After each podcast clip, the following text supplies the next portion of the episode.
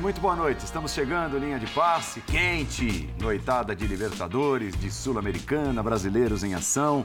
Palmeiras confirma sua classificação, é semifinalista da Libertadores, empatando por 0 a 0 no Allianz Parque, depois de enfiar 4 a 0 no Deportivo Pereira na semana passada. Será o tema inicial do nosso programa.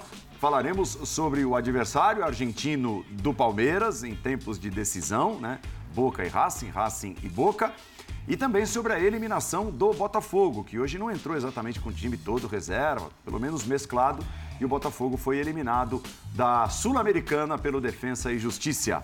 Sejam todos bem-vindos. Linha de passe é a nossa hashtag, estou muito bem acompanhado. Mauro Naves, Vitor Birner, Jean Oddi, Leonardo Bertozzi e espero estar acompanhado por você a partir de agora. Linha de passe é a nossa hashtag. Antes da gente começar a conversa por aqui, de carona, Allianz Parque, logo depois do jogo, palavras de Mike, que hoje ficou no banco de reservas e entrou no segundo tempo. Lateral do Palmeiras. Do Abel. Sim, é, graças ao nosso bom resultado fora de casa, eles não tinham nada a perder, então é, vieram com tudo. É, nosso time soube suportar bem. É, demos alguma sorte ali, a bola bateu na trave, mas viemos com uma proposta de, de classificar. Então, graças a Deus conseguimos. É, agora é descansar que tem um grande jogo domingo. Teve alguma, vou dizer poupar, mas administração de energia do Palmeiras, até você começando na, na reserva por conta do clássico que vem em seguida? Ah, com certeza. Acho que o professor Abel coloca sempre o melhor para o time. Então ele, é, quem ele escolheu, deu conta do recado e depois ele foi tirando, né? Alguns para para dar uma descansada para domingo. Então é é, agora, como eu disse, é pensar no domingo, que, que vai ser um grande jogo. Vamos procurar ir lá para fazer um bom resultado.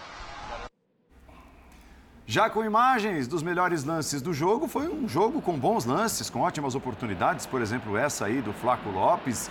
Mesmo o Deportivo Pereira, ele esteve no ataque muito mais do que no jogo da semana passada, mas o placar não se movimentou no Allianz Parque, meu caro Vitor Birne. Tudo bem, Birne? Tudo bem, Paulo? Tudo bem. Boa noite para você, o Jean, ao Léo, ao Mauro, presidente, aos fãs das fãs do esporte.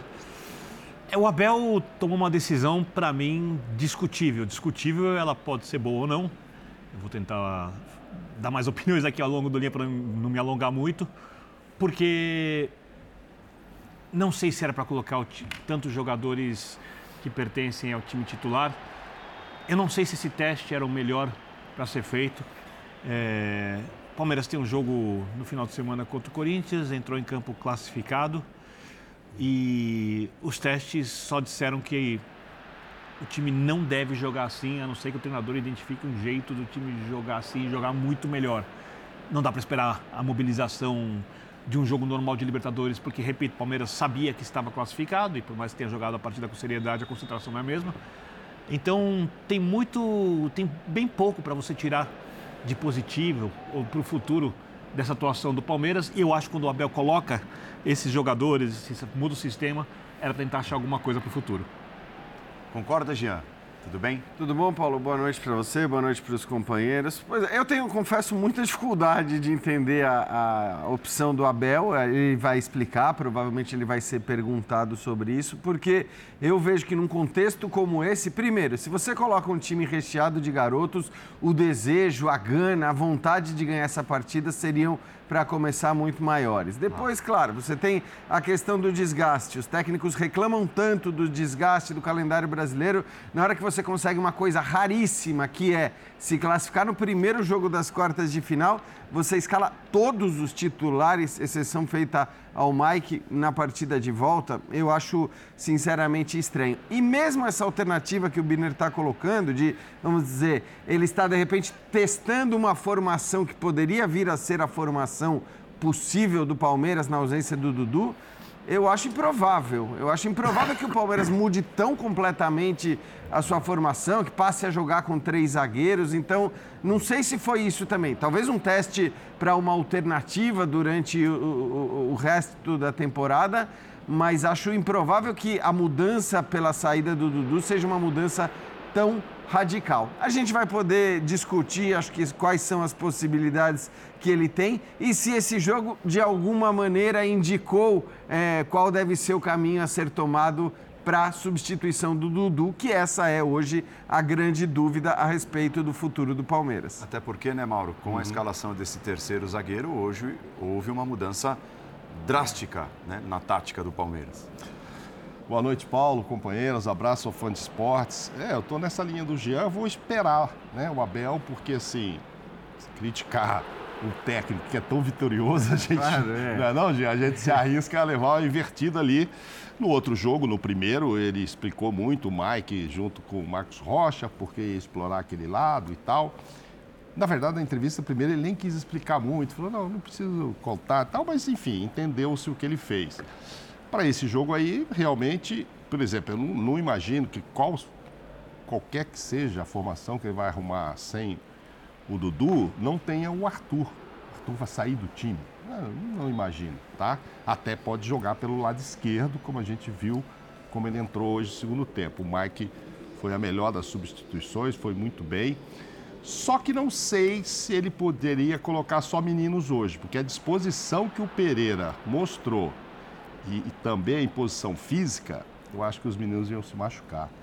O que tem de bom o Quinteiro é maldoso, é. acabou levando um cartão vermelho é, em dois minutos, né? Tomou um amarelo outro seguidamente e tal. É impressionante a entrega. Talvez ele fosse expulso mais cedo, né, Mauro? É, talvez. Ele já ia cinco minutos já ia bater no menino com A grana que ele tinha de é, pegar o garoto ali. Muito, é, muito. pode ser, pode ser. E a pergunta que a gente fica imaginando assim é, se este fosse o primeiro jogo, o que, o que seria de diferente? O Palmeiras ia jogar pra caramba, hoje ia meter quatro porque era o primeiro? Não sei achei esse time mais disposto do que quando teve em casa, né? Ah, bom, mas aí já estava resolvido. Mas veio para não pagar vexame e, e conseguiu não pagar, né? É o 15 jogo em casa desde 2021. O Palmeiras tinha apenas quatro empates e só vitórias desde 2021. Inclusive, a última derrota foi para um time que nós vamos falar aqui, é. que hoje derrotou o Botafogo. O Defensa. O Defensa, é entendeu? E aí, talvez, assim, o... O Abel também não quer riscar muito esses números, né? Ah, não vou botar um time muito fragilizado. Se eu perder depois de 4 a 1 vai ficar estranho. Mas, enfim, vamos ver o que, que ele vai explicar, o que, que ele vai tirar. E alguma coisa ele vai tirar, né? acho que ele não... Não podemos nunca chamar um, um Abel de professor Pardal, porque ele não... Com esse currículo que ele tem aí, certamente ele tinha motivos para fazer o que fez e vai, tomara que na entrevista, dizer o que funcionou, o que não funcionou, Paulo. Claro que nós vamos apresentar a entrevista coletiva uhum. do Abel Ferreira na íntegra, ao vivo, aqui no Linha de Passe, já já. É ou não é, seu Léo? É isso. Boa noite, é. Paulo. Boa noite, uhum. companheiros. Boa noite, fã de esportes. Ah, tenho a impressão parecida com a do Birner em relação ao motivo dele escalar o time que ele escalou hoje. Queria observar, queria respostas. Só que acho que não teve, né? Eu acho que se ele começou com dúvidas, ele continua com dúvidas.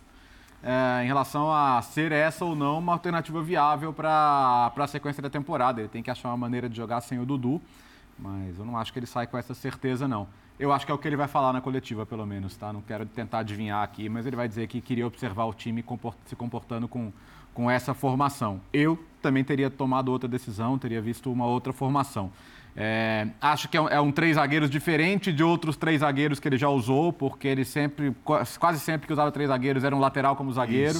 Né? Então eram três zagueiros, zagueiros. Por mais que o Luan saísse mais pela direita no momento da, da saída de bola, é diferente. Então acho que ele queria observar isso. Mas podemos olhar um pouco para a questão individual, né? Porque, puxa, será que não tendo o Dudu, eu puxo o Rony, dou mais minutos para o Flaco? mais uma vez ele tem uma chance de começar num jogo importante, não importante pelo resultado, mas um jogo de Libertadores. E não aproveitou tantas chances. Os minutos do Hendrick, que não vinha tendo tantos minutos recentemente, foram mais positivos, é. né? Ele entra, as duas faltas da expulsão do Quinteiro, uh, consegue se colocar em boas condições de finalizar. O próprio Arthur, né? Criou duas chances. O próprio Arthur também teve chances, uhum. quer dizer, os jogadores que vieram do banco conseguiram uhum. dar uma, uma aproveitada. Eu, eu, eu, eu, também não vejo o time sem o Arthur, para ser sincero. Eu acho que uma das respostas que ele teve é, pode ser essa. É. Vamos ao Allianz Parque. É, temos Oswaldo Pascoal, que esteve na transmissão ao vivo, mais um jogo exibido pelos canais ESPN e Star Plus, que dá um show na Libertadores, na Sul-Americana. E vamos ao Allianz Parque, contato com o nosso sorridente Oswaldo Pascoal. Figura ilustre nessa edição do Linha de Passe, trazendo suas impressões diretamente do palco do jogo desse empate 0 a 0 Palmeiras e Deportivo Pereira. Bem-vindo, Pascoalzinho, tudo bem?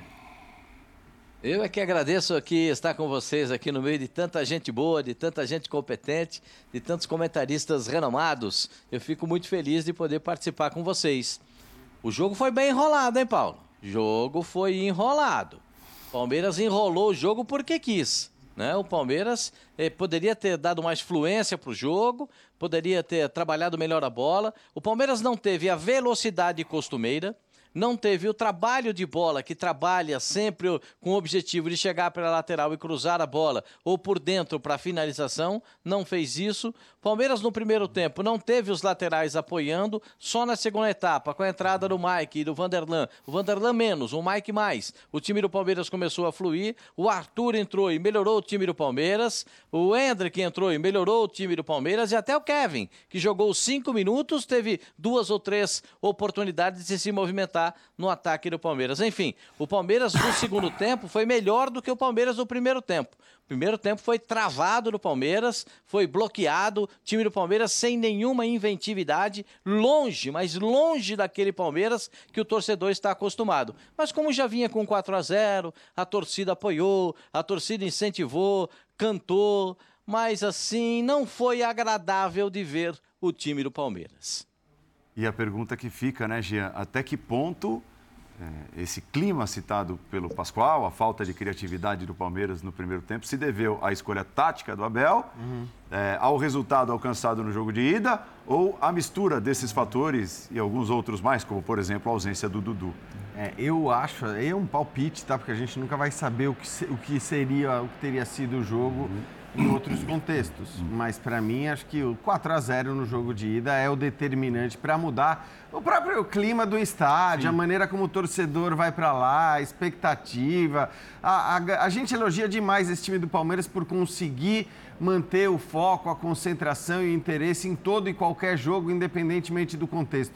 Mas esse é um exagero, né? Sim. Depois do 4 a 0 lá, realmente, tendo ainda mais um derby contra o Corinthians no final de semana, eu acho que é absolutamente normal que todo mundo veja o jogo de uma outra maneira. E por isso que eu insisto tanto na questão do, do, do de uma outra escalação me parecer melhor para esse contexto todo. Porque você também ia ter um monte de jogador querendo mostrar serviço, querendo de repente os caras de frente todos brigarem por essa vaga que se abriu de repente no setor ofensivo do Palmeiras. E na hora que você coloca os titulares, porque foi o que o Palmeiras fez, né? Repito, talvez a única exceção o Mike, é, é, na hora que você coloca os titulares, é normal que eles baixem um pouco essa intensidade, que deem uma arrefecida naquilo que eles, em geral, fazem. Então, é, para mim, realmente, o 4 a 0 no jogo de ida é que foi o determinante. Os três zagueiros, repito, não acho que isso vá se tornar o padrão do Palmeiras. Mas ele pode e deve, evidentemente,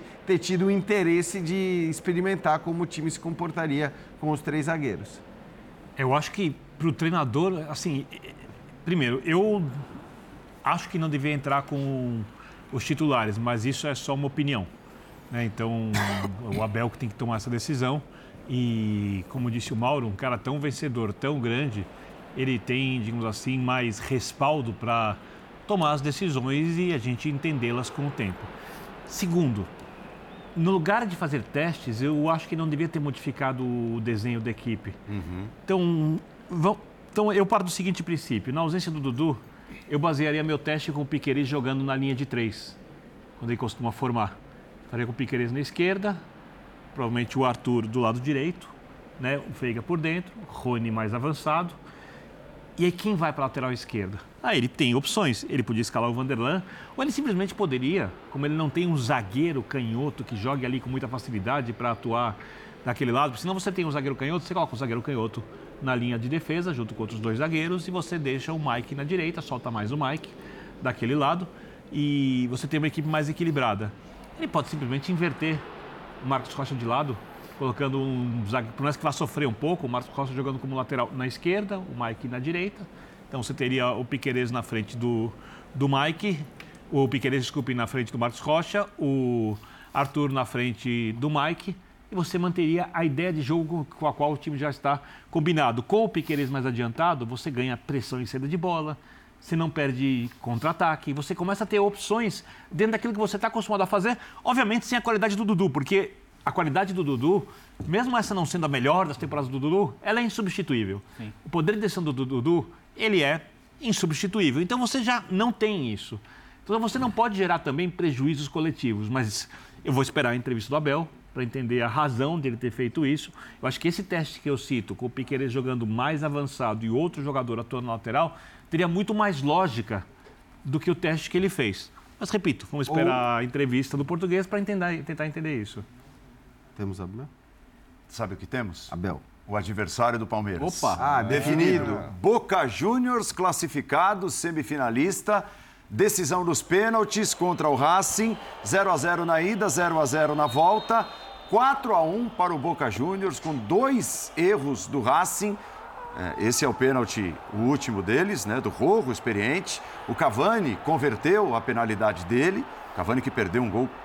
Aí, o Cavani perdeu um gol claro no primeiro tempo. Boca Juniors vencendo por 4 a 1 que semifinal gigante! Palmeiras e Boca Juniors. Não, sensacional. Não, o Cavani perdeu a única finalização no gol do jogo. O Racing, mesmo em casa, não, não, não, chutou uma no gol. Teve na dizer, trave, né? É. é. então, mas no gol, aquela história toda. Foi 10 a 5 finalizações e tal para o Racing, que estava em casa e tal.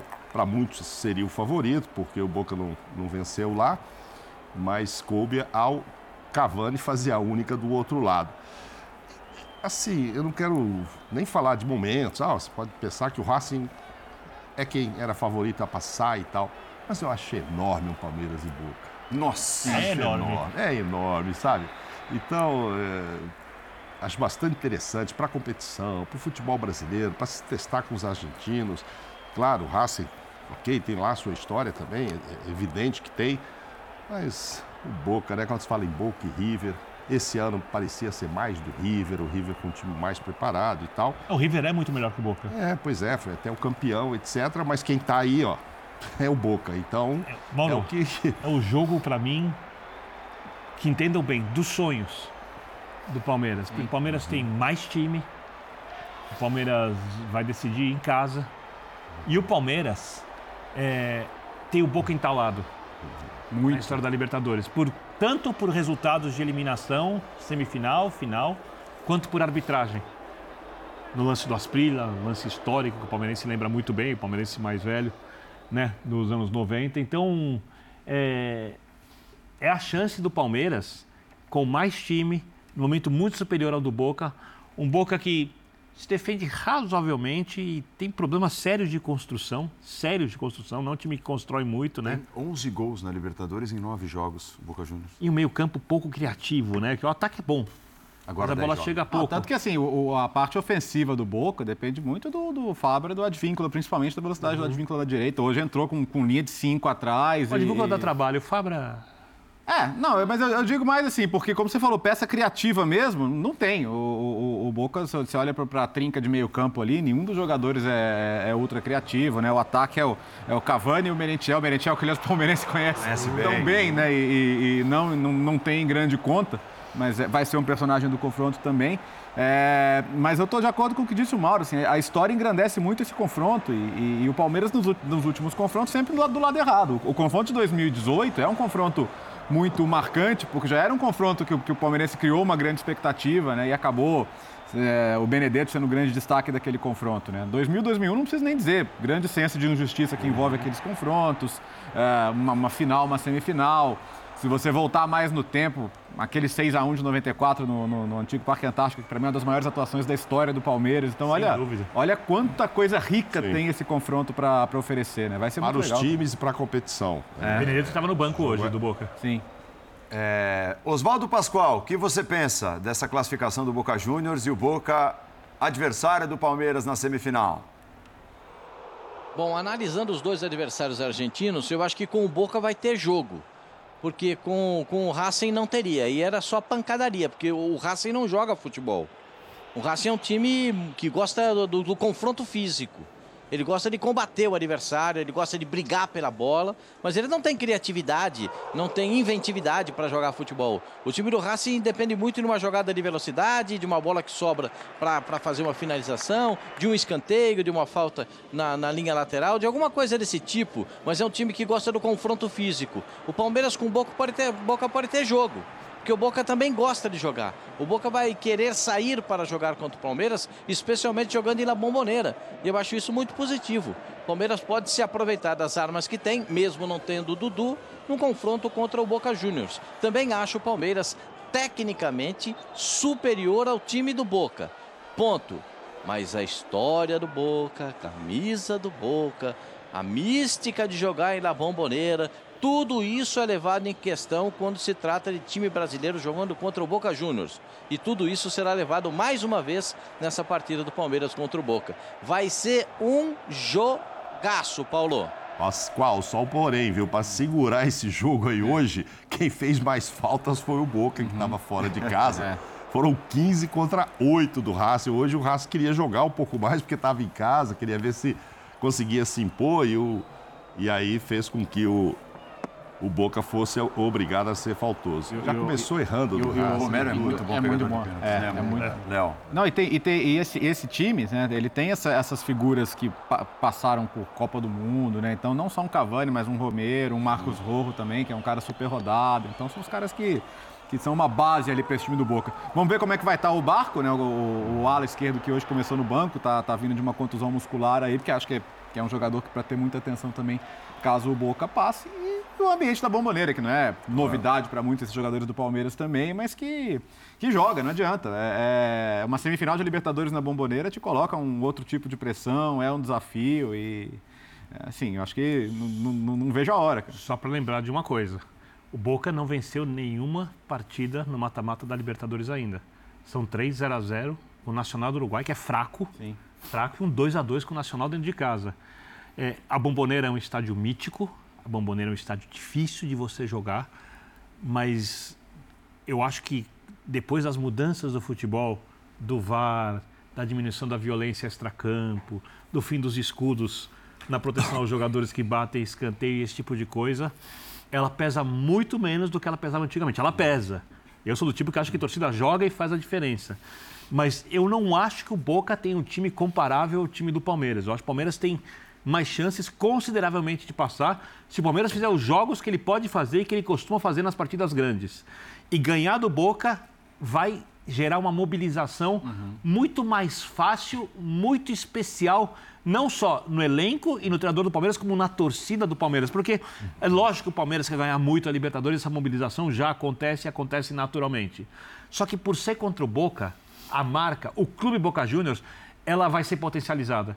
Isso é muito positivo para o Palmeiras, um time preparado para os jogos grandes, acostumado com essas partidas, a ter concentração, a cumprir ideias do técnico. E repito, vai enfrentar um time que ainda não venceu seus jogos de mata-mata, que passou com 2 a 0 contra o Racing, que é mais ou menos, e hoje o primeiro tempo do Racing foi melhor que o do Boca, e passou contra o Nacional do Uruguai, que é muito limitado. Então, o Boca terá pela primeira vez no mata-mata um time capaz pela frente, com torcida gigante, mobilizado, não chega a ser hegemônico, mas temido, como uma das duas maiores forças da Libertadores nos últimos anos, Sim. Palmeiras e Flamengo.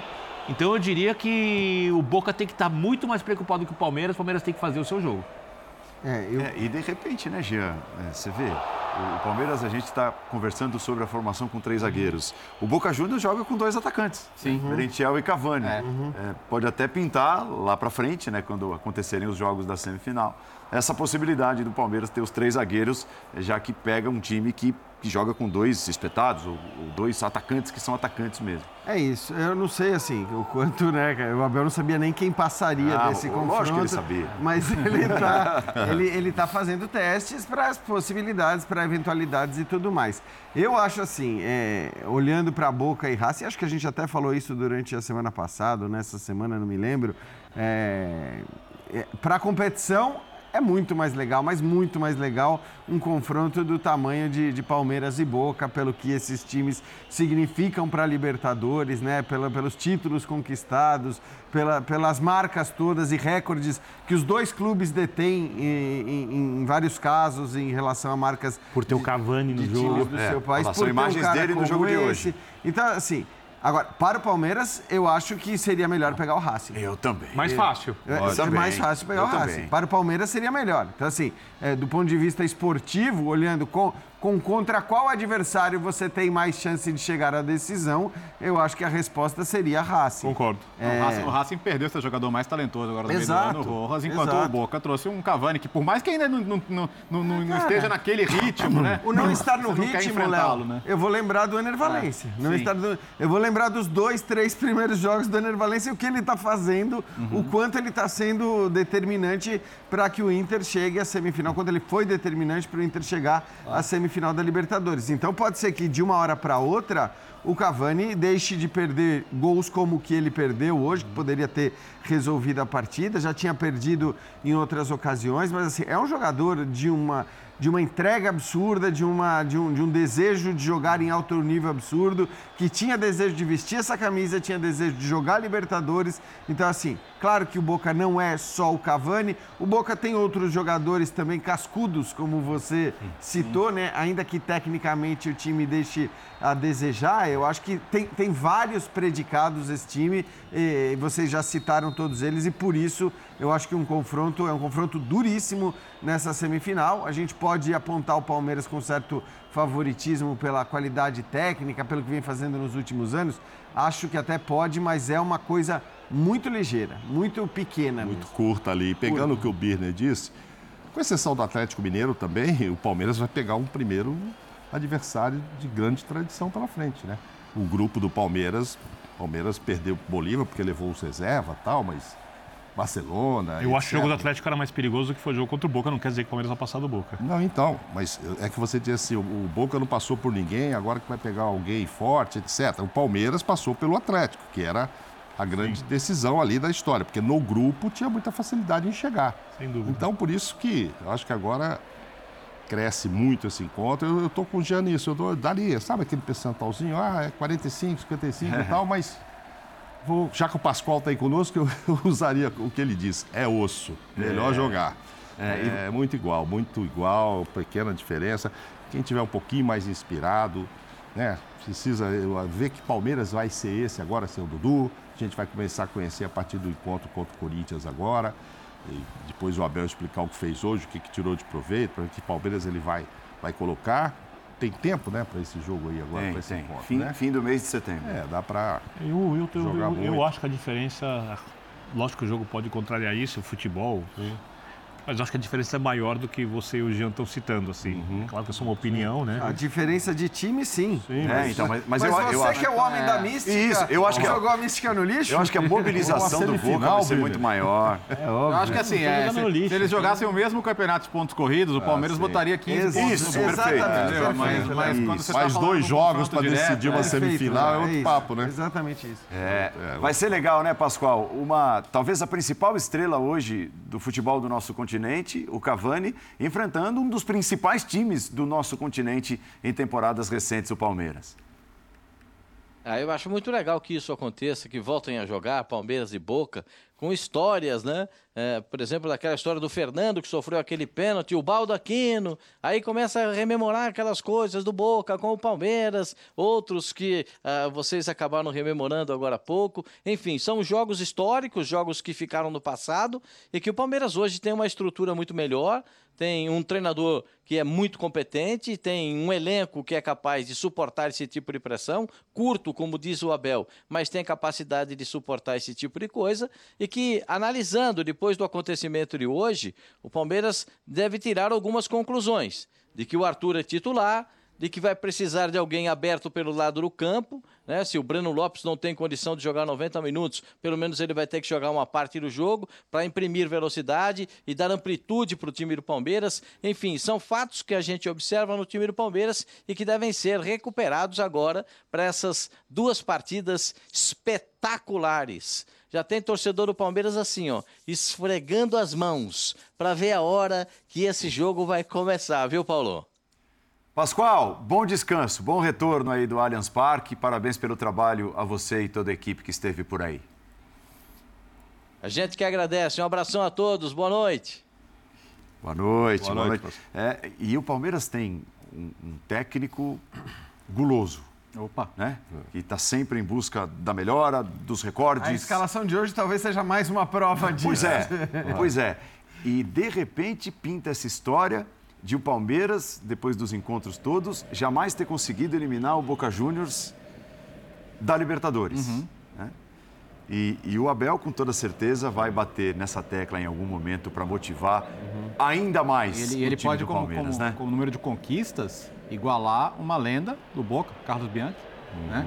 Terceiro título, imagina. Terceiro título em quatro participações, que coisa fenomenal que seria. Verdade. Então, olha quanta coisa tem em jogo aí, né? São são quatro semifinais com ele. Para o Palmeiras são cinco semifinais em seis anos, porque tem aquela justamente com Boca ali em 2018. Então é de um, é de um nível de regularidade realmente absurdo.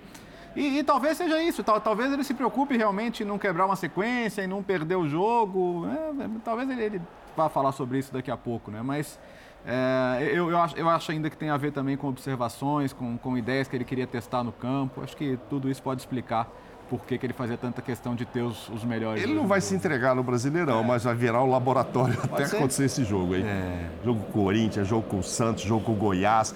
É, assim, é que agora ele tem uma resposta que precisa ser dada rapidamente, né, Mauro? Eu acho que essa é a questão, assim. Antes, porque o Abel já foi um técnico que mudava demais a escalação uhum. de acordo com o adversário, de Sim. acordo com o contexto, tudo mais deixou de ser esse técnico no momento em que ele encontrou uma, uma escalação base, né? que ele considerava ideal. Isso aconteceu, inclusive, na final de Montevideo. Né? Uhum. Eu acho que a partir dali ele deixou de mudar o time e foi repondo as peças que Sim. ele perdeu. Agora ele tem uma resposta que ele vai ter que dar, que é quem vai substituir o Dudu? Essa é, é, é a grande pergunta. O jogo de hoje, é engraçado até que eu ouvi o Mauro, o Bertozzi e o Pascoal falando, o Arthur não sai desse time, o Arthur não sai desse é. time. Se o Arthur não sai desse time, partindo da premissa de vocês, para mim não tem nem discussão sobre qual deve ser o time do Palmeiras. Porque se tem uma coisa que eu acho que ele não pode mais deixar de fazer, é escalar o Mike na segunda linha ali, aberto pelo lado direito, pelo que ele está jogando. Hoje, inclusive. Hoje, inclusive. Ele, Deu muito Pode tentar trocar o Arthur de lado? Então ele pode trocar o Arthur de lado. Teve duas chances de gol hoje pela Exatamente. esquerda. Então, assim, Teve duas chances se for isso, é, é... Eu achava estranho que ele usaria o Arthur por ali, mas você tem toda a razão. Agora é Marcos Rocha e Mike e o Arthur Exatamente. lá na esquerda. Marcos Rocha fica com os dois zagueiros, é. o Piquerez sai um pouco mais. A questão é que o Piquerez saindo, o Arthur com a perna esquerda... É, uhum. É, tem que jogar mais por dentro. Então, é. exatamente. Acho que esse é o problema. Uhum. Talvez... É, por isso que na minha cabeça, eu acho que diante das atuações do Mike na segunda linha não dava mais para discutir isso. É. é. o Marcos Rocha lá atrás, o Mike na frente, o resto do time todo igual, e aí você vai discutir quem é o cara que vai jogar no lugar, até para mexer o menos possível no time.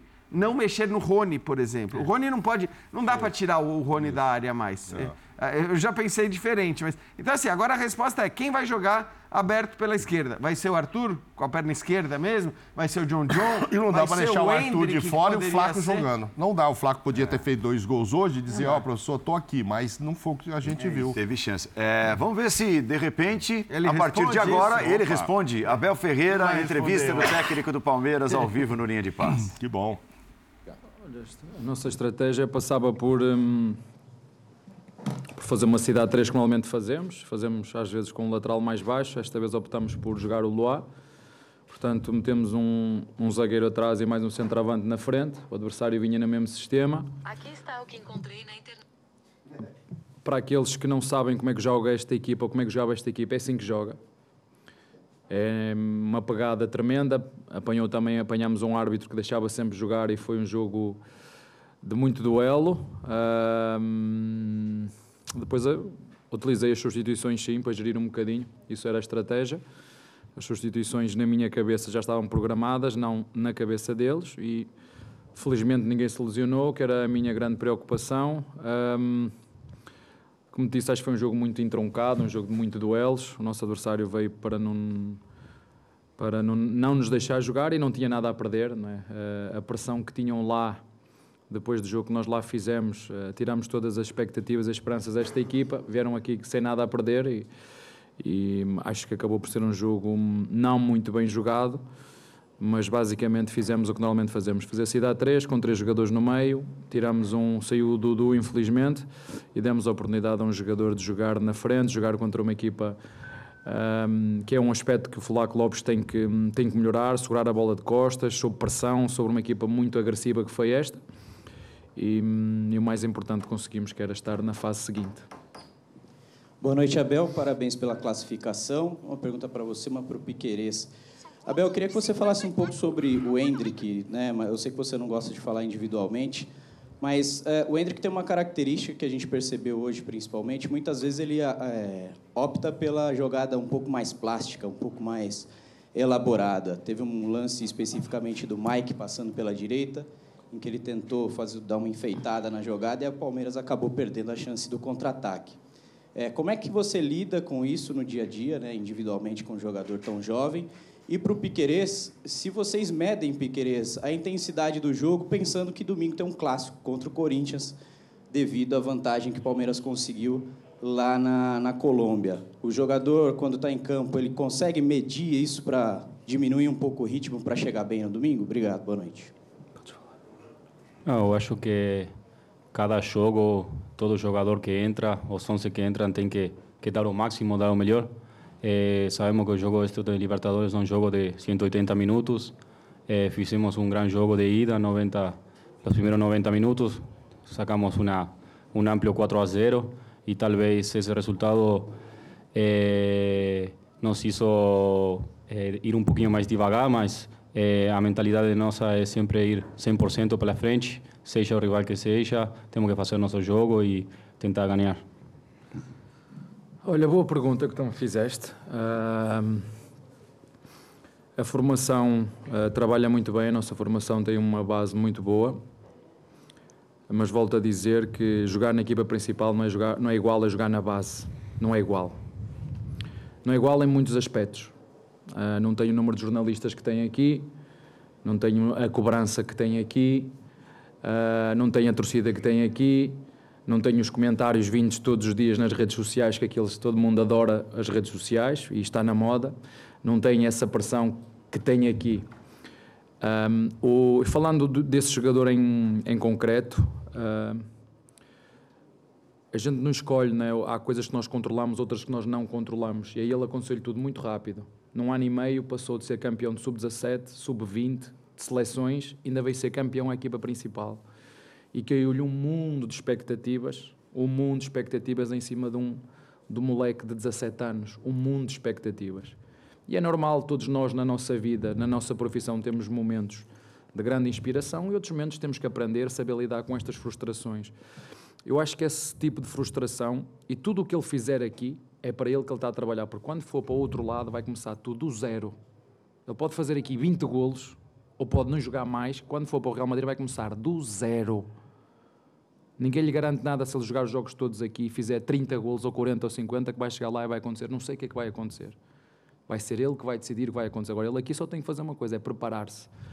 Mas é bom que fales nisso, que é, isto tem a ver com as expectativas. Nós criarmos expectativas e passá-la para as mãos dos outros é muito fácil. E não sei a, a, maturidade que ele tem, como tudo lhe aconteceu muito rápido, e é, e é o sonho de qualquer jogador. Há jogadores que estão a vida inteira a sonhar por uma oportunidade para ir para o Real Madrid. E este moleque, esta criança, este miúdo, num ano e meio, conseguiu isso tudo. Foi campeão de tudo na formação, foi campeão das seleções, ainda veio ser campeão à equipa principal, com toda a imprensa a meter pressão que este miúdo tem que ser, tem que ser, tem que ser. E agora, como todo jogador no mundo, como o Ronaldo, como o Neymar, como o Messi, tem momentos de altos e baixos. Ele vai ter que lidar com isso e nós estamos aqui para isso. Por isso é que eu sou treinador da equipa principal e por isso é que nós estamos aqui para hoje dar, mas não é só ele. É ele, é o Vanderlá, é o Kevin, é o Garcia, é o Jonathan, é o Fabinho, e estou-me a esquecer aqui de outros porque eles são tantos, né? nós temos é que ter todos paciência, muita paciência, e há dores de crescimento que temos que passar porque jogar na equipa principal não é a mesma coisa do que estar a jogar no sub-20 do, do Palmeiras, que tem muita qualidade, mas não é igual.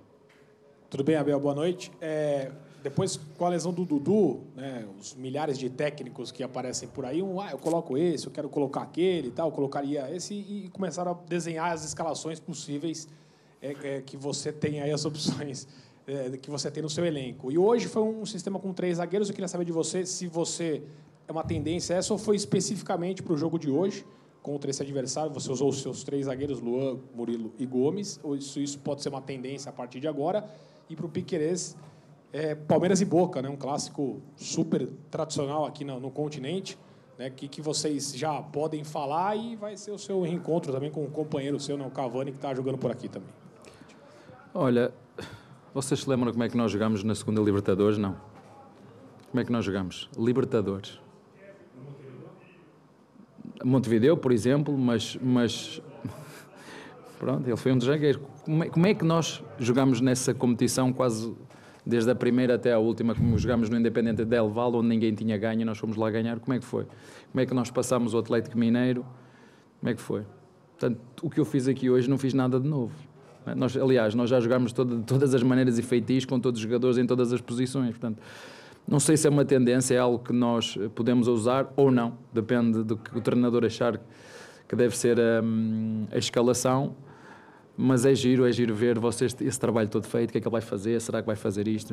Infelizmente, como não, nos, não vos abrem as portas para estar lá dentro, assim que vocês, vocês sabiam, iam saber tudo, mas ainda bem, porque senão acho que é melhor assim, dar asa à vossa criatividade, poder desenhar o jogador que vai substituir não sei quem. Aliás, ninguém substitui Dudu, porque Dudu só há um. Não é?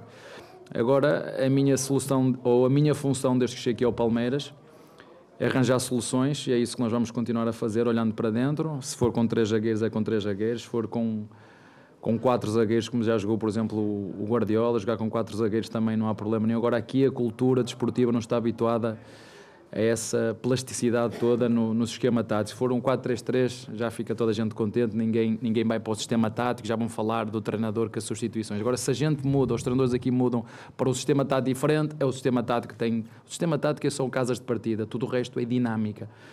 Mas é uma variante que nós temos, não é de hoje, é, é desde essa Libertadores e de vários jogos que nós às vezes fazemos, seja com um zagueiro próprio ou com um lateral mais recuado. É uma questão de depois vermos. É? Essa é a minha função, foi por isso que eu estudei uh, quase 10 anos, é? É, mas pronto, é, é, perceber o que é que podemos fazer a cada jogo. Abel, boa noite. Ah, eh, com, com respeito à, semifinal com Boca, eh, acho que vai ser um, um grande jogo, uma final adiantada, dois grandíssimos elencos, times dentro da América, dois gigantes.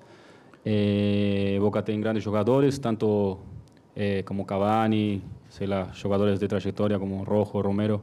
Sei, não sei se Merentiel vai poder jogar, mas pessoalmente eu nunca joguei na, no estádio de Boca, então vai ser um, um prazer para mim, porque por tudo que se fala, vamos ver se a pressão da, da torcida deles, que vai ser muito bonito para nós, mas eh, vai ser um, um jogo muito difícil, já é nossa quarta semifinal consecutiva, então a gente está acostumado a esse tipo de jogos e tentaremos fazer um grande jogo lá para poder fechar aqui em casa. Abel, boa noite. É, já que a gente estava falando de dinâmicas, né? O Dudu, que você perdeu por um tempinho agora na temporada, ele tem uma característica muito particular de ser um ponto, um atacante de lado que flutua muito bem por dentro, né? E aí muitas vezes abre o corredor até para o Piquerez atacar pelo lado do campo. Queria que você falasse como é que você planeja essa ocupação de espaços agora sem o Dudu, para que não haja esse choque, para que você não tenha um ponta que ataca justamente o setor do campo onde o Piqueires ataca tão bem. Como é que o Palmeiras se reorganiza agora nesse sentido? Obrigado. Posso jogar com o John John, é um jogador que vem para dentro abrindo corredor, ou posso jogar com um ponta aberto e subindo um dos médios, jogando um 2, o triângulo 1 2, para jogar nesse espaço interior entre linhas. É em função daquilo que eu achar que é o melhor para a equipa. Podemos fazer das duas maneiras, jogando com um jogador que venha para dentro, abrindo espaço, ou jogando com o jogador aberto e esse espaço interior poder ser ocupado ou até mesmo Piqueires, porque ele já o fez, ou para um dos médios que cresce uma linha. É o que nós temos feito. Abel, boa noite. Paulo Massini. Uma pergunta para você, uma para o Piquerez. Para você, é, o Palmeiras chegou em mais uma semifinal de Libertadores. Relações humanas, elas geram todo tipo de sentimento, alegria, dor, tristeza.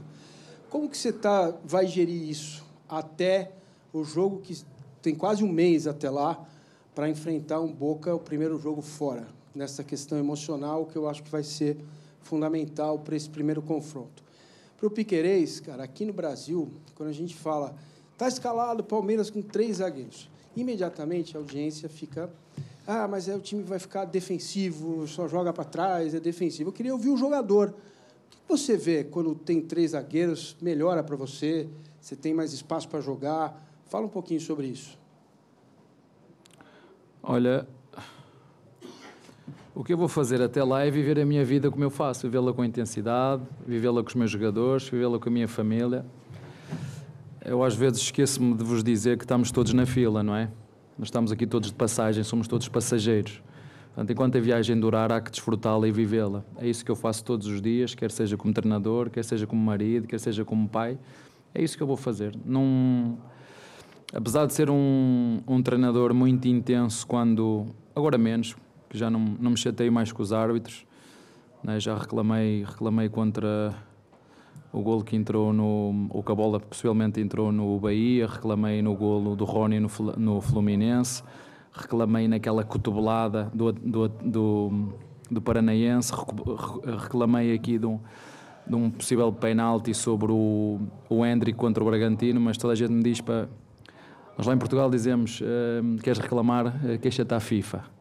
Portanto, aqui quando a gente quer reclamar, queixa-se à CBF. Portanto, não vale a pena. Portanto, já, hum, já aprendi, tive três anos a bater com a cabeça na parede. Aqui, como é que é que vocês dizem aqui? Sempre foi assim.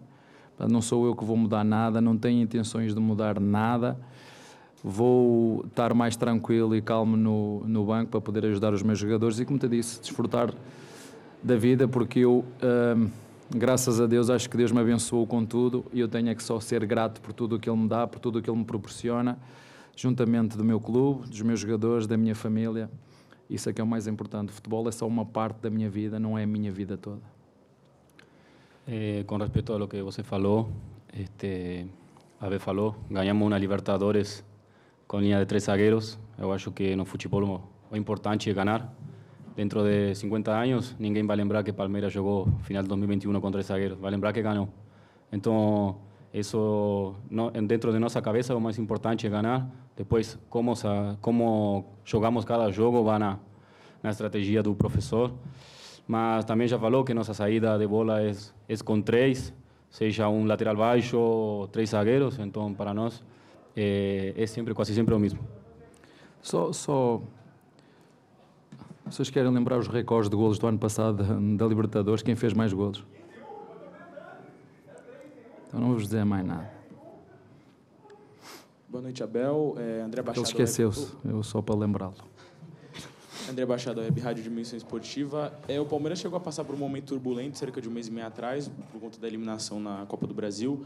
E muito falou se os jogadores voltariam a desempenhar é, o futebol que já mostraram em 2023. Hoje, com a vaga garantida na semifinal da Libertadores pelo quarto ano consecutivo e com três vitórias seguidas no Campeonato Brasileiro, queria saber se você acha que o diferencial realmente é a força que esse elenco tem, que mesmo passando por esses momentos de turbulência, parece que se blinda e volta cada vez mais forte para a temporada. Muito obrigado. Assim, não... A turbulência aqui ela é criada pela própria cultura desportiva. Não é? Eu aqui há dias disse aqui que eu achava que o único clube que não estava em turbulência era o Botafogo, que estava em primeiro, tudo o resto estava em turbulência. A gente perde um jogo, perde uma eliminatória, perde uma competição. Nós este ano apostamos ganhar cinco, já ganhamos duas. Estamos em disputa numa que eu acho que vai ser muito difícil, ainda para mais agora o Botafogo ficou fora, só tem que estar focado numa competição só, vai ser muito difícil. Um, e a outra temos a ilusão de sempre, como sempre fazemos. Parece fácil, não é? Quarta vez nas, nas meias finais. Um, é isto mesmo, nós sabemos como é que funciona o futebol, mas vezes vamos ganhar, outras vezes vamos, vamos perder, umas vezes vamos ser criticados, outras vezes vamos ser elogiados, um, mas o importante é que a gente saiba onde está, ponto A, e para onde quer chegar, ponto B. E sabendo que durante esse caminho vai haver turbulência, e que nós juntos temos que, um, que a resolver e fazer sempre o máximo esforço com o potencial que temos para ajudar os nossos jogadores. É isso que sempre fazemos. Não sei se vamos ganhar sempre, mas a verdade é que o Palmeiras, nos últimos, pelo menos desde que eu estou aqui, todos os anos tem carimbado títulos, todos os anos tem feito coisas muito positivas para os nossos torcedores. Um, isso é que é importante agora e, e, é fundamental uma equipa ter essa capacidade de saber lidar com, com esses momentos de, de turbulência, que umas vezes são criados mais pelo exterior do que propriamente para aquilo que se passa de dentro, porque há pessoas que se esquecem que no futebol há três resultados possíveis, não é? E, e se esquecem, ao ganhar, ao perder e ao empatar, não há só, não há só um resultado, isso faz parte. Portanto, é bom que os nossos jogadores, eles sabem disso, e Deus gosta deles na mesma quando eles ganham, quando eles perdem, quando eles empatam. Não é porque Deus não gosta mais deles porque eles ganham ou gosta menos deles porque eles perdem. O que Deus gosta de nós não tem a ver com aquilo que nós, que nós fazemos dentro de campo, tem a ver com a nossa atitude competitiva e uma forma de ser e de estar no futebol e também na vida que os nossos jogadores têm, que é fazer o máximo esforço com o potencial que têm. Isso para mim é que é sucesso. Eu ter a minha consciência tranquila que cada dia dou o melhor de mim na função que eu represento e é isso que eu vejo nos meus jogadores e é só isso que eu lhes peço. Depois o ganhar nem sempre é consequência, porque eu costumo dizer que o resultado toma conta dele e nós temos que tomar conta daquilo que nós sabemos fazer e bem, que é jogar futebol. Muito bem, o comportamento tranquilo do Abel, só deu uma subidinha no tom quando respondeu sobre o Hendrick, né, negociado com o Real Madrid, a oscilação dele e dos outros jovens do Palmeiras. Nós vamos ao cilindro de Avejaneda, ao vivo. Que luxo, hein? Com Mário Marra, que está por lá, acompanhou o jogo.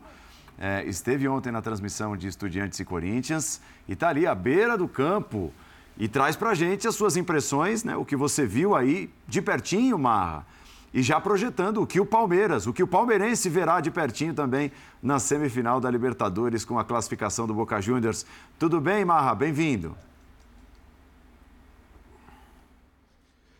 Fala, Paulo. Prazer estar com você, com os companheiros, o pessoal que está com a gente aí também no Linha. Paulo, é, sabe aquela história de muita garra, de muita entrega?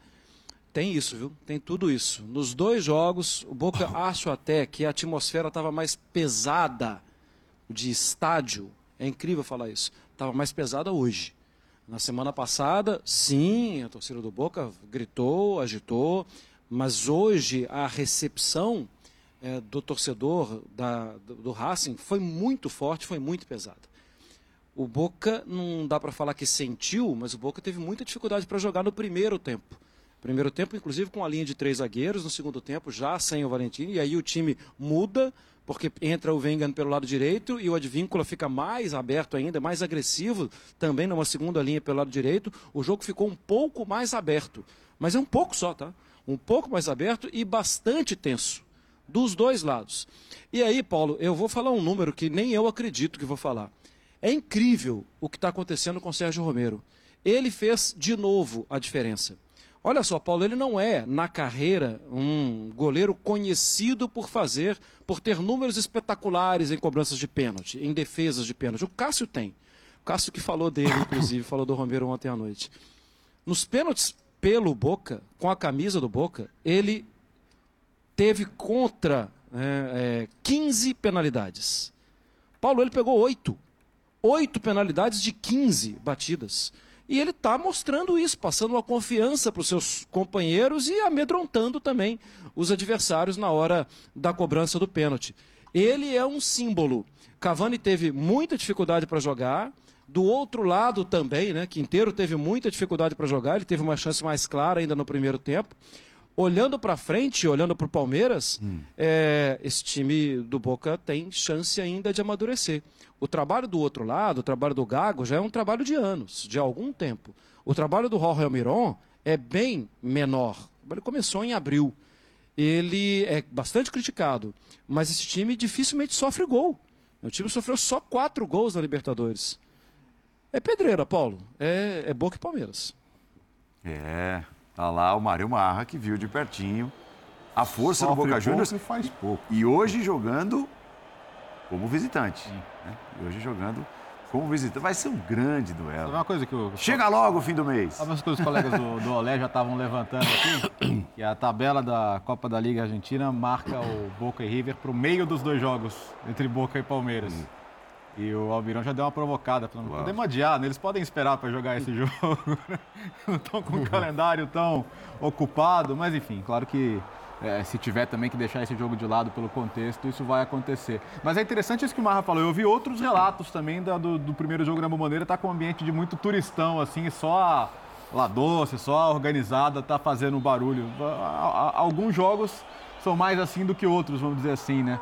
Mas acho que num confronto Brasil e Argentina as coisas são um pouco diferentes também. Então eu, eu, eu acho que o ambiente vai ser diferente. O Almirão tem 52 anos de idade, tem um título argentino pelo Lanús, uhum. temporada acho que é 15, 16, se não me engano, e uma Supercopa da Argentina.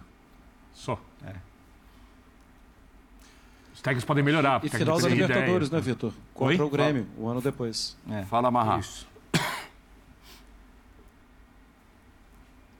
Final da Libertadores contra o Grêmio, né? O Almirão tem um, alguns detalhes importantes. Uhum. Desculpa te interromper, Vitor. É, é, claro. ele, ele, ele tem um problema com o Racing, né?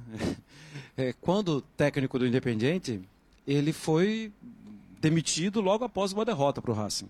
É, ele construiu a carreira dele com alguma solidez. Carreira, inclusive, na Espanha, fora do Brasil. Ele teve é, alguns trabalhos não tão longos assim. E ele, quando chega no Boca, ele também é questionado. Porque o Boca vem uma sequência de técnicos questionáveis Exato. e questionados. É, só que ele está entregando o resultado. Eu falei aqui da sequência de trabalho do Gago, é, e o Almiron acabou de chegar, acabou de chegar, mas terminou antes, na frente do Gago, na última edição do Campeonato Argentino. E agora constrói essa história com um padrão defensivo. É, tem algo aí, sabe? É uma sequência de trabalho que está sendo. Que, que, que, existe trabalho, que existe conteúdo. Não é bonito de ver jogar. Né? Isso, é, isso é claro, não é bonito de ver jogar. Mas de cara, quando ele assume, e assume no segundo jogo já contra esse Racing aí pelo Campeonato Argentino, ele muda a linha de defesa e adianta o advíncula, coisa que ele fez hoje de novo. E aí ele vai ganhando em velocidade. É...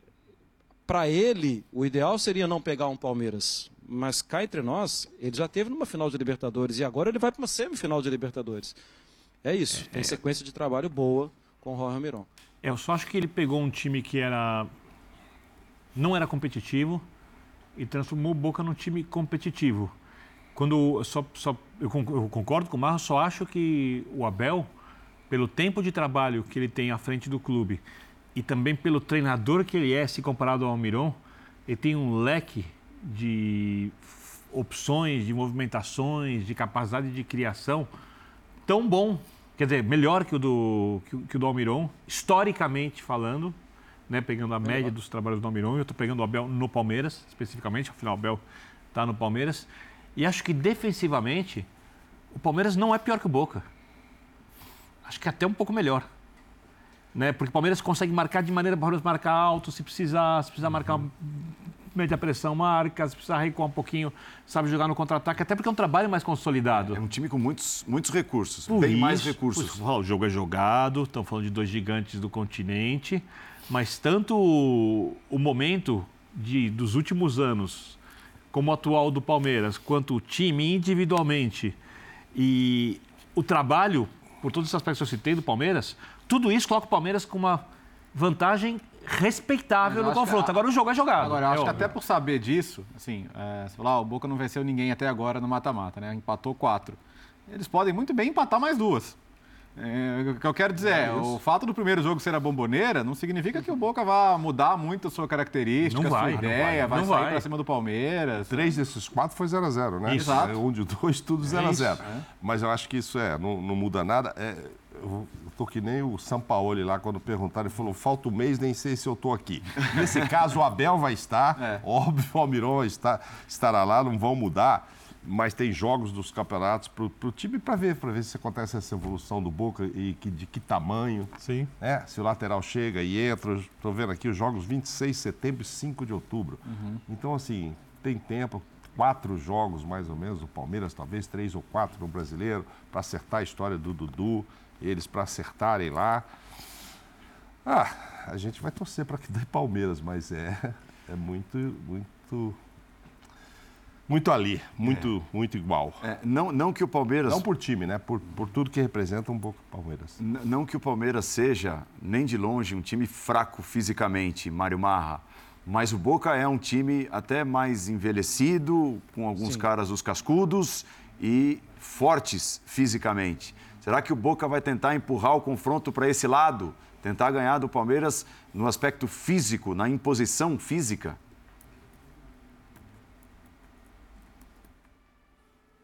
Ah, Paulo, eu acho que faz todo sentido. E quando a gente fala de jogador pesado, de jogador grande, acostumado a tudo isso, um exemplo muito claro eu vi ele agora, na entrevista coletiva. Três jogadores selecionados: Sérgio Romero, Cavani é, e Marcos Rojo. Uhum. Três jogadores vencedores, três jogadores muito conhecidos e três jogadores das suas seleções, né? É, esse, esse time tem muita Estou querendo fugir da tal da casca. Esse time tem muita experiência. É, e levar para o confronto físico, concordo com você. O Palmeiras também aceita o confronto físico, se for o caso, porque o Palmeiras é um time muito forte. E aí, quando sai do físico e vai para o técnico, o Palmeiras gosta de jogar, tem muita qualidade. Mas, é, do outro lado, tem muito jogador experiente, né? Tem muito jogador que vai tentar determinar e controlar. Não falo nem o jogo, mas controlar emocionalmente a partida, né? As partidas. Mário Marra, vá descansar, meu amigo. Um prazer, Paulo. Vou sim, vou sim. No final de semana estaremos juntos aí em mais um jogo da Premier League. Estaremos, estaremos. Parabéns pelo trabalho ontem na Sul-Americana, hoje na Libertadores, é, pelas corridas registradas uhum. nos stories. O homem corre, correu bastante, correu pelas é. ruas, correu pelos parques, explorou na claro. corrida a Argentina. Grande Mário Marra trazendo todos os detalhes, detalhes importantíssimos sobre o adversário do Palmeiras na semifinal, o sempre temido, temido sim, Boca Juniors, assim como é temido e tem sido cada vez mais temido o Palmeiras por seus adversários. Ele foi de La Plata para Buenos Aires correndo? Não precisou correndo. Acho que foi correndo. É, correndo. Ah, então, é, é, de ontem para hoje. Os, stories do Mário Marra são um sucesso. E, e antes de você chamar o break, tem uma história que eu estava vendo agora super curiosa, né? É. O, o, o Chiquito Romero, né, o goleiro, ele é torcedor do Racing, declarado. Não comemorou, ele ficou super chateado e estavam xingando ele depois do jogo enquanto ele dava a entrevista. ele falou, pô, essa, essa é a minha gente, eu só estou aqui fazendo o meu trabalho, né? E fez muito bem, brilhante que é goleiro. Né? É, e esses três caras que o Marra citou, simplesmente com passagens recentes pelo grande. mesmo clube, o Manchester United, né? Isso é uma loucura, né? Os Porque, mais é... menos destacados, mas com passagens pelo Manchester tem gente, United. Tem gente que confunde, né? Porque é o trabalho dele, é. ele tem que trabalhar, colocar um trabalho acima de qualquer preferência Exato. pessoal. E do mesmo jeito que alguém pode torcer por um time e chegar aqui é, com jornalista e citar aqui você o que acontece ou ter suas impressões, até porque as pessoas podem também gostar mais do seu trabalho do que gostam do seu clube. Uhum. Isso é essencial, as pessoas esquecem disso, né? Então, quando o cara respeita o trabalho como respeita e torce para o Racing, eliminou o Racing, está feliz porque cumpriu o trabalho dele, o outro é o time do coração, vida que segue. Eu acho uma coisa totalmente normal. Acho estranho que estranho, mas nessa era faz parte. Intervalo, já voltamos com a classificação do Defensa e Justiça. O Fogão dá adeus à Sul-Americana e agora é força total, concentração total em manter, ampliar, sei lá, qual é o limite desse Botafogo, a vantagem que tem no Campeonato Brasileiro para tentar o título no final do ano. É o próximo tema do Linha de Passe que volta já. A gente abre o tema Defesa e Justiça 2, Botafogo 1, com a entrevista recuperada do técnico Bruno Lage do Fogão. Fizemos um, um, bom jogo, tivemos imensas oportunidades para marcar gol. Esta é a minha opinião sobre o jogo. Tivemos imensas oportunidades para marcar gol. Então, o Di Matteo que, que entrou tem duas bolas perante o guarda-redes, até podia entrar e ter a felicidade de fazer gols e, e seguir em frente. E, e seguimos em frente. No conjunto dos dois jogos, tivemos mais oportunidades, não conseguimos marcar gols e infelizmente hum, penso eu, com todo o mérito do adversário, mas sofremos três gols que acho que não merecíamos, não merecíamos, mas não devíamos ter, ter sofrido. Temos em posse de bola no nosso, na, nossa, na nossa linha defensiva, proporcionamos que o adversário recuperasse a bola, fizesse dois cruzamentos e marcasse gols. Por isso, ficamos, ficamos tristes porque saímos de uma competição, ficamos tristes porque porque penso que fomos a melhor equipa no conjunto dos dois jogos. Fizemos por isso, criámos imensas oportunidades, quer num jogo, quer no outro, para termos aqui outro, outro desfecho. Recordo que há três ou quatro oportunidades perante o guarda-redes no primeiro jogo, mais duas ou três aqui. Hoje temos ficado todos tristes por, eh, por este resultado, mas não podemos ter, perder muito, muito tempo a ficar tristes, temos que, é, que reagir, eu, eles, com os nossos adeptos em conjunto, fazer uma onda muito grande de motivação para dentro de aproximadamente 70 horas voltarmos a competir para o Brasileirão. Imagens do que foi o jogo, a vitória do Defensa e Justiça. O Botafogo foi um pouco mais titular, digamos assim, do que no jogo de ida. Houve ali uma mescla, digamos que o Botafogo teve metade uhum. da sua formação titular em ação. Demorou um pouquinho para entrar no jogo, a defesa foi melhor. Eu não concordo com o Bruno Lage, a defesa foi melhor em boa parte, no jogo de hoje, em boa parte do primeiro tempo, até o Fogão conseguir entrar no jogo, criar as oportunidades. E é impressionante, né? A gente ouviu há algum tempo aqui o Sampaoli falar sobre o Flamengo e ele dizia: é, o meu desafio é tentar. Hoje o Flamengo não está mobilizado em competição nenhuma, tá? Uhum, uhum. Mas é, o meu desafio é tentar mobilizar o Flamengo no Campeonato Brasileiro, como o time, jeito. como os jogadores se mobilizam naturalmente e se incentivam nas Copas. O Botafogo é o oposto, né? O Botafogo é um time diferente, muito diferente do que aquele arrasador do Campeonato Brasileiro tem sido assim nas Copas. É, mas ele é muito diferente também porque as próprias escalações Isso, já pressupõem perfeito. essa diferença, né? No, no caso do Flamengo era uma outra história porque ele se referia aos mesmos jogadores em diferentes jogos. No caso do Botafogo era evidente e normal que o time caísse de produção na Sul-Americana dado as escalações nessas partidas. Claro, na média o Botafogo vinha escalando dois jogadores, três às vezes titulares, hoje foram mais, mas mesmo assim, vamos dizer, metade do time, né? Nem a isso chegou, na verdade. É, eu, assim, é claro que acredito que ele esteja triste, é normal que esteja triste.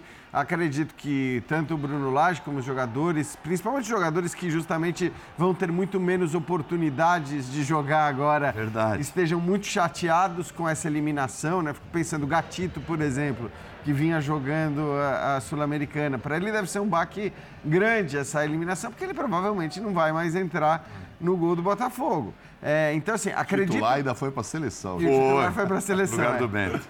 Então, assim, acredito em toda a tristeza e não vou dizer que foi um, um, que o Botafogo se livrou de um incômodo, mas o Botafogo, ao contrário de qualquer outro clube que fosse eliminado da sua competição continental, tem motivos para ver o lado bom da coisa.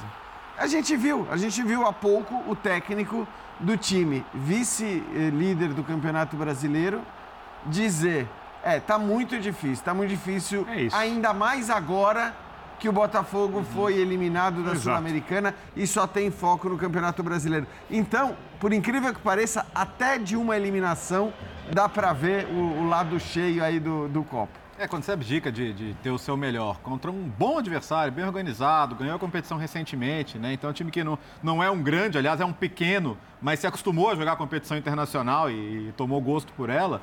É, você tem que estar preparado para o resultado ser ruim. E também discordo do que disse o Laje, acho que no jogo de hoje, em momento algum, o Botafogo foi o melhor time em campo e no jogo de ida, em alguns momentos, não foi. Então, acho que a classificação é totalmente justa. Hoje achei um time com concentração muito baixa, boa parte do tempo. Muita facilidade teve defesa para fazer o que faz de melhor, que é abrir o campo, cruzar a bola na área. E, e os dois gols saíram pelo alto. E, então, assim, acho que no final das contas eu consigo ver o copo meio cheio também.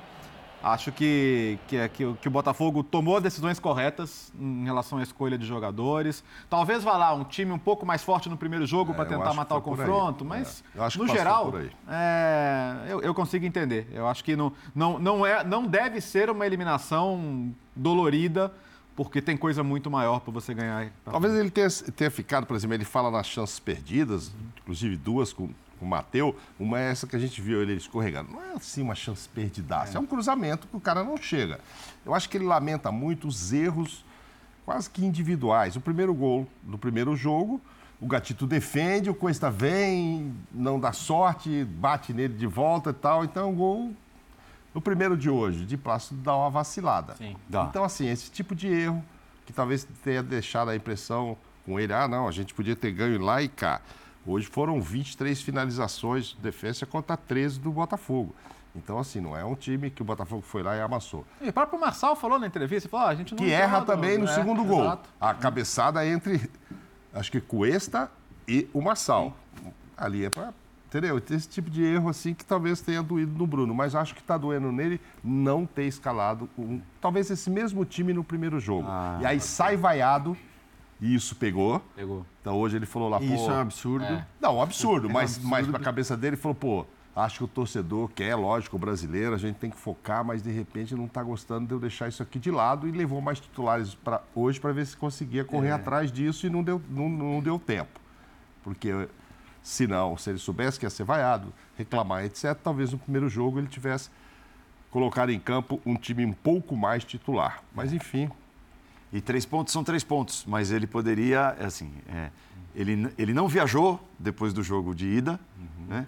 Ele enfrentou o Bahia, que não é o Flamengo, É. né? Que é o próximo adversário agora. E ele reclamou porque, ele, ele- nessa entrevista eu vi um outro pedaço que ele fala assim, será que o meu adversário, se tivesse jogado hoje, o próximo jogo seria sábado ou seria domingo? Se referindo ao Flamengo. Sim. Entendeu? Ele acha que agora, se, pô, se eu joguei hoje, por que, que meu jogo não é domingo? Ele deu uma espetadinha no Flamengo nisso, numa outra parte dessa entrevista, e eu acho natural que ele faça isso mesmo.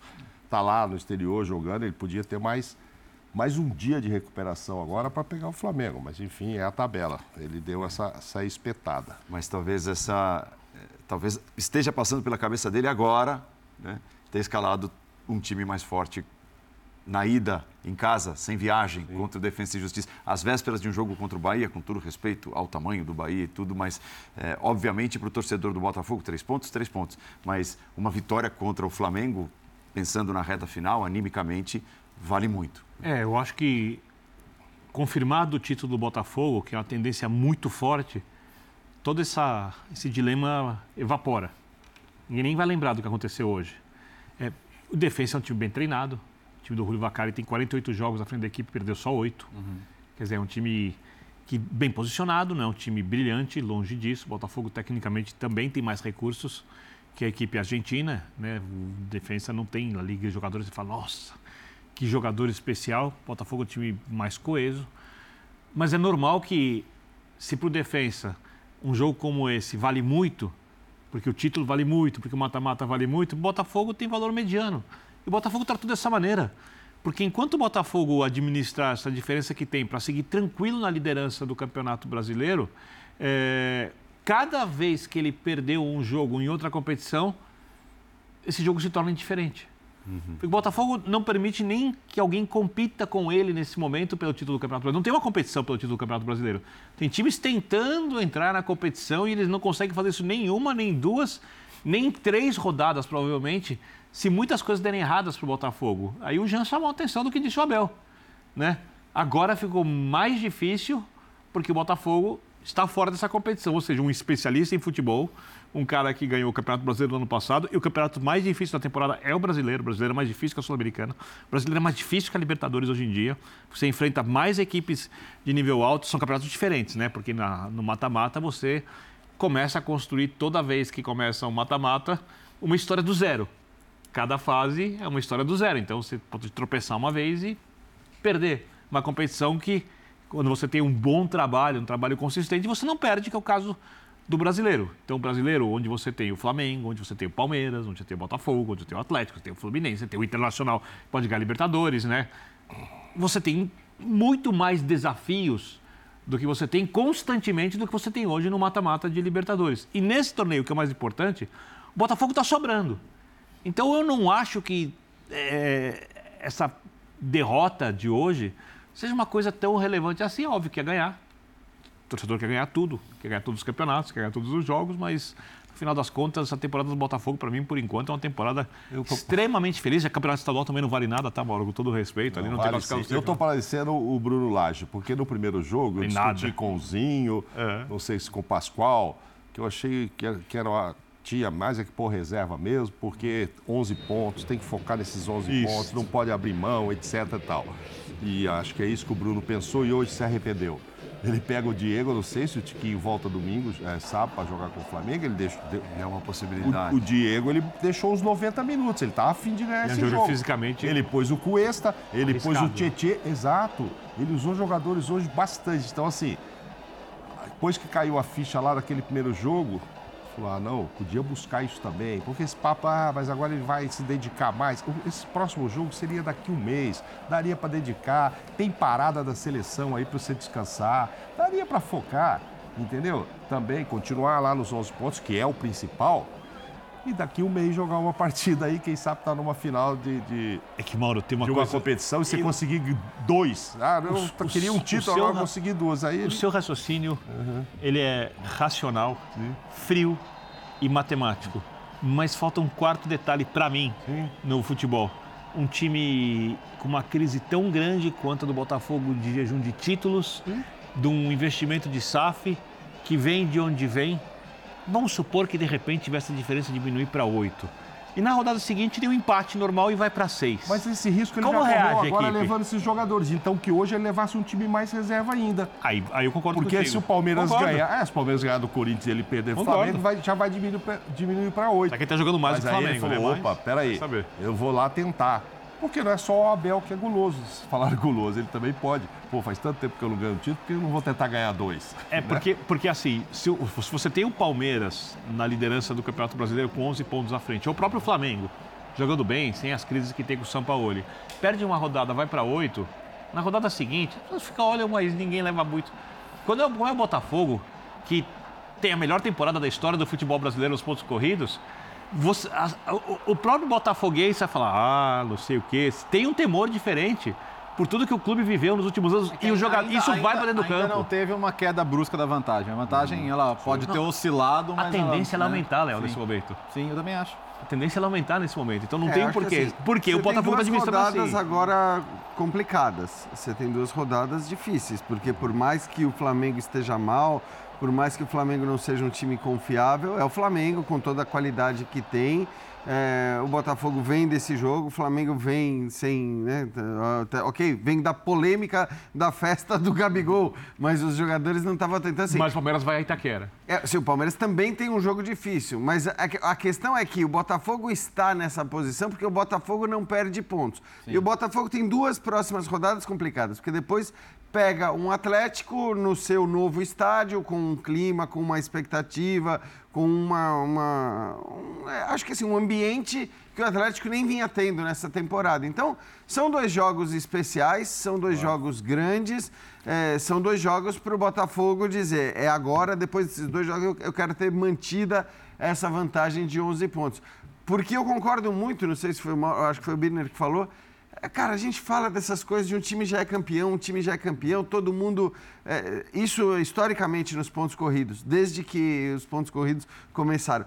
Aí são duas rodadas. Duas rodadas isso. e todo mundo que fala que o tal time é campeão ou já é quase campeão muda de uma hora para outra, sim, de opinião. É, não, mas realmente, são sete pontos, ainda com tantos pontos a serem disputados. Então, acho que assim, é, por isso que eu respeito tantos pontos corridos. Eu acho que é um campeonato muito legal, porque, ao contrário do que muita gente acredita, certas vantagens não são irreversíveis, mesmo que pareçam. Agora, até pela... porque tem uma pressão psicológica dessas duas, duas, só duas rodadas. E ainda está no começo do segundo turno. É. Se o Palmeiras ganha as duas e o Botafogo perde as duas, cai para cinco pontos, aí todo mundo já começa a fazer outras Mas contas. Mas aí é outro campeonato mesmo. Sim, porque aí tem um confronto direto, você já é desconta mais três pontos, então agora só faltam dois e não sei. Claro, principalmente se for agora nesse começo aí o Botafogo vai se sentir pressionado. Porque se isso for cair no. É claro, o Botafogo, é, a questão tal, é essa: o Botafogo não pode dar margem. Não pode dar margem. Mas começar a, a, a importância simbólica do e jogo. E não tem dado, né? Vamos ver o que vai A importância simbólica frente, do jogo né? de sábado, rivalidade do Botafogo e Flamengo. É. Ganha esse jogo, 18 pontos. Uhum. Flamengo, é, tchau. Você não é uma tá preocupação fora. mais exato, claro, exato. É, Perfeito. Entre 18 e 12, é, então porque, ainda é muita coisa. Porque é isso, perfeito, é. Léo. Porque isso é. sim nos pontos corridos É. acontece. Você olha para um determinado adversário e fala: bom, você era candidato no começo do campeonato. Sim. Você está fora. Né? Você está fora. Não. E além do que significa né, a rivalidade. E a questão anímica, peso, da confiança. Né? Animicamente falando, né, vencer o Flamengo. O Botafogo no brasileiro está enorme. O nível de confiança do Botafogo de 0 a 100 é 101. Não, os ingressos é todos já impressionante. foram vendidos. Mas eu- ainda mas mais assim, em casa, impressionante. né? Ainda mais em casa. Dos jogadores, com razão, inclusive. Mas eu acho Uma que, conquista que, assim, deles. é, não tem tristeza, não tem choro, mas tem aquela pulguinha atrás da orelha de pensar, poxa, com o que o nosso time está jogando, Uhum. talvez é, um detalhe ou outro a mais, tão perto, tão perto, podia chegar na semifinal e papar um título que é Vou lhe importante dar um também. exemplo. Vou lhe dar um sem, exemplo. sem fazer tanta força, sem comprometer o, o principal projeto. e o outro jogo é daqui a um mês. Você- jogaria com o Flamengo É de todo jeito, você jogaria com o Atlético Mineiro com a mesma Perfeito. força e você não está nem pensando na semifinal. Aí, quando chegar aqui um mês, é que Com você a bola que o pensar, Botafogo lógico. joga, esse título da Sul-Americana era perfeitamente Pô, é, que, é alcançável. que o time que jogou hoje tinha condição de fazer melhor. Esse que é o ponto. O, Tem isso o, também. Botafogo, o Botafogo não entregou com, Por que com não, o ganha- que poderia entregar que com não esse ganhar time. dois títulos? Por que não, se, puder, se pudesse? Por que não? É, eu tenho a impressão que no Campeonato Brasileiro os jogadores estão num nível de confiança muito alto e aí para mim tem uma coisa que todo treinador fala disso, da importância da confiança, os resultados trazem a confiança e o jogo bem jogado aumenta ainda mais a confiança. E o Abel fala disso, isso é uma coisa histórica, né? Vou dar um exemplo. Se o São Paulo for eliminado pela LDU no final amanhã, o nível de confiança para enfrentar o Flamengo não é o mesmo se o São Paulo fizer uma senhora partida e atropelar a equipe equatoriana amanhã. Ah. Eu não acho que essa derrota do Botafogo para a LDU, para Defesa e Justiça, tenha qualquer impacto na confiança da equipe do Campeonato Brasileiro. acordo. Isso de acordo. Sim, de acordo. Então, claro, até por De todo, por, por como o Botafogo encarou a competição desde o começo. E eu acho até, Paulo, assim, en- entendo o que você está dizendo, mas é, é muito cerejinha no bolo, sabe? A Sul-Americana, de verdade. Ah, é importante também. É Mas peraí, você está falando do Campeonato Brasileiro. Para um time num jejum de títulos eh, grande desse, desse nível, desse, desse tamanho. Nunca venceu nos pontos corridos. Então, Nunca mas, venceram os mas pontos. Então, sem assim, se- comprometer, eu acho que era possível. É, eu sei, é que eu acho que assim, se Fazer você mais ganha sem o campeonato comprometer. brasileiro, é um feito tão absurdo, é um feito tão grande, ainda mais no contexto do Botafogo, porque ninguém, absolutamente ninguém, acho que nem mesmo o torcedor mais otimista do Botafogo o colocava como candidato ao título brasileiro depois do que tinha Vai virar meme, hein? acontecido. Cuidado. no... Não, ué. Não, concordo com você, eu já Pode, disse pode, isso também. pode transformar em meme o que quiser. Cada porque... coisa que falam por aí para virar meme, Bia, né? É, exatamente. Tranquilo. Cara, assim, é, é, a gente viu como o Não Botafogo ia, mas agora acabou o campeonato atenção, é estadual, como o próprio treinador era tratado. Então, assim, Não, claro, é claro. muito grande. Ganhar o Campeonato Brasileiro é um negócio enorme. E aí, sinceramente, se não ganhou a, a Sul-Americana e ganhar o Brasileiro, eu acho que É, a nossa- diferença ela é mínima. Ah, vou, mínima, vou- vou- vou- vou fazer o calça-calça aqui, uma, uma- uma votação, Steve.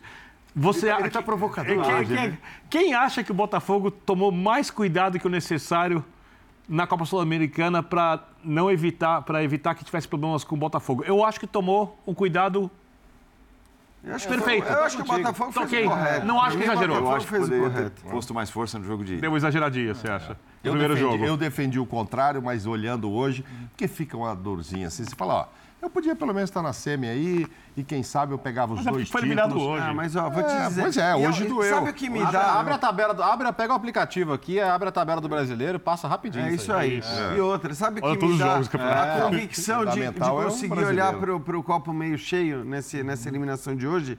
O que me dá a convicção de conseguir olhar um copo meio cheio na eliminação de hoje foram as vaias no, no- no jogo de ida. Porque, Não, aí. porque aí é uma é loucura, é, assim. É é só, outro papo. O Abel falava, de novo, né, dessa, dessa nossa cultura do futebol. ele até brincou, falou, não, porque aqui no Brasil, assim, você tem um time que é só o Botafogo que não está em crise e, e todos os outros estão em crise. E, é- e, de fato é meio assim que funciona. A nossa insanidade de achar que todo mundo tem que ganhar o tempo todo, de ignorar a força do adversário e só ver demérito nas suas derrotas, é muito grande. E até o Botafogo, não, não- não dá para dizer que viveu uma crise, mas conseguiram vaiar o Botafogo, cara. É, é é uma loucura. coisa- isso então é pronto, uma- então pronto, ó, tá fora da competição, ninguém vai mais encher o saco do Botafogo numa eventual semifinal, ninguém vai ficar vaiando. Tira da frente a Sul-Americana. Tirou da frente a Sul-Americana e pode focar Jean, completamente já ser campeão só me brasileiro. responde uma coisa que eu estava pensando Senhor. desde o começo. A gente É. está falando agora, ah, agora o Botafogo e tal, e vai ficar só ali e tal.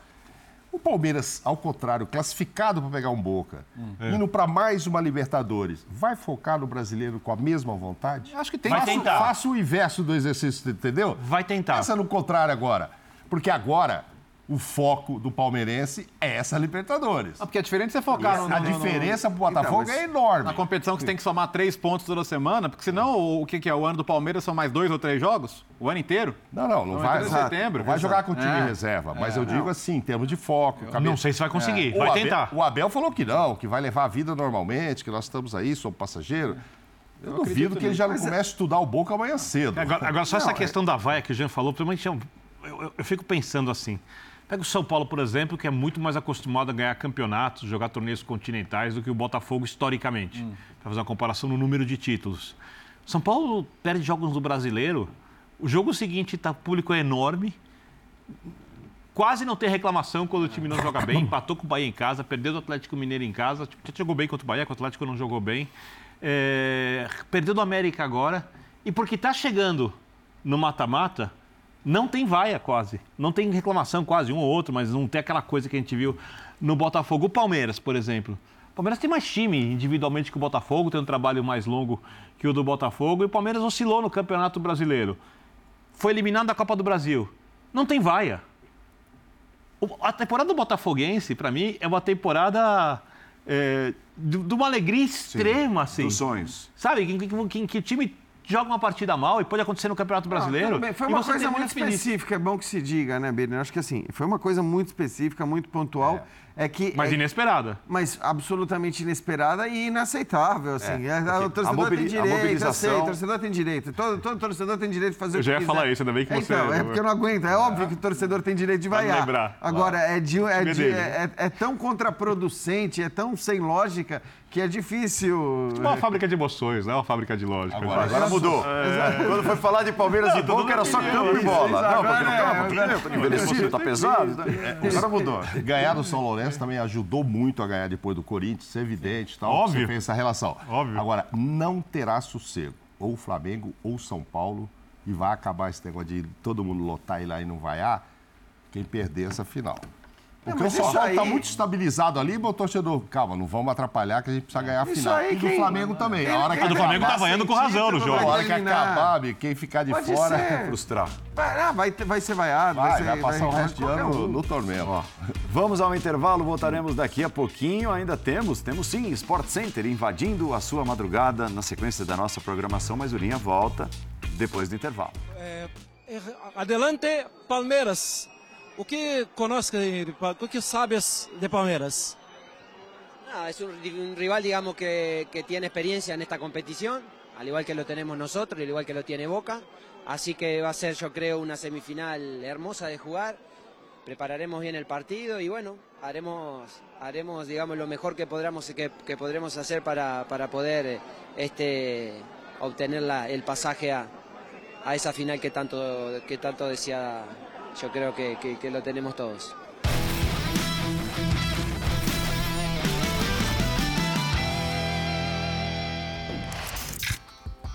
Adelante! É, Palmeiras com baliza a zero. Seis jogos sem levar gols. Olha lá. Fevereiro a março de 2002 foram cinco. Julho de 2021 foram cinco. Agosto de 2023, uma sequência que não teve fim ainda. Seis jogos do Palmeiras sem levar E gols. vocês elogiando a defesa do Boca. Ah, o Boca três jogos também no 0x0, então que não vão Você elogia uma, você não pode elogiar outra. É, não, você não viram me Eu- provocando? Eu, não me tô, só tô- trabalho de responder. Aqui é- né? Eu tô só esperando você chamar. o- Nessa hora, o seu ranzizismo, a- que não é aparente às vezes no ar, Que isso. é, é, ele, ele, ele, é- ele- é bem colocado. mais- é, obrigado, Bem colocado. obrigado, obrigado. Jean Gentil. No ar. Do ar. Não, fora do ar também. Maurão, valeu, hein? Só doce. Muito obrigado, de pouco prazer estar amarga por aqui. também. Prazer é nosso. Jean, Valeu, valeu. Leozão, Valeu. Saúde e paz a todos. inclusive, incluso, Inclusão. Professor Calçade? É, professor. Calçade, professor Calçade. está em Assunción. Deve estar vendo a gente, inclusive. Ah, esse não é, perde. uh, Não perde, não perde o nível. Não perde um linha de passe. Assim. Queria estar o aqui, Star- mas. Star não Plus dele bomba, rapaz, em qualquer parte do mundo. E ele deu um jeito de Fluminense conseguir o. Star Plus no Eu acho. Brasil. É, Fluminense amanhã, hein? Beleza. Nove e meia. Tchau, gente.